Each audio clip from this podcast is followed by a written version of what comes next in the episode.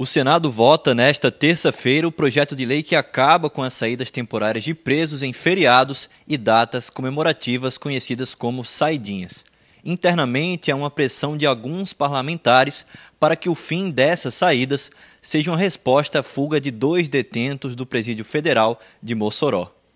O advogado criminal Sheiner Asfora explicou do que se trata o projeto de lei e opinou sobre a possível aprovação do veto a essas saidinhas. Se trata do projeto de lei de número 2253 de 2022, em que quer abolir as saídas temporárias, né? São as saídas que estão previstas no artigo 122 e seguintes da Lei de Execução Penal.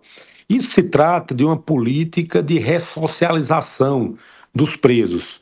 As saídas temporárias, é bom que se diga, elas só são aplicáveis àqueles presos que estão no regime semiaberto. Mas eu entendo que é realmente um retrocesso e é um desestímulo para o bom comportamento do preso, que é um dos requisitos, né? Você ter um bom comportamento né? não quer dizer que você foi condenado por ser chefe de uma organização criminosa e que ele não possa ter direito a uma progressão de regime. Se lá, no sistema penitenciário, se na unidade prisional ele preenche todos os requisitos, tem bom comportamento e, nesse caso, ele merece sim ter essa progressão de regime e ter todos os benefícios assegurados pela lei de execução penal. Da redação do portal Mais PB, João Pedro Gomes.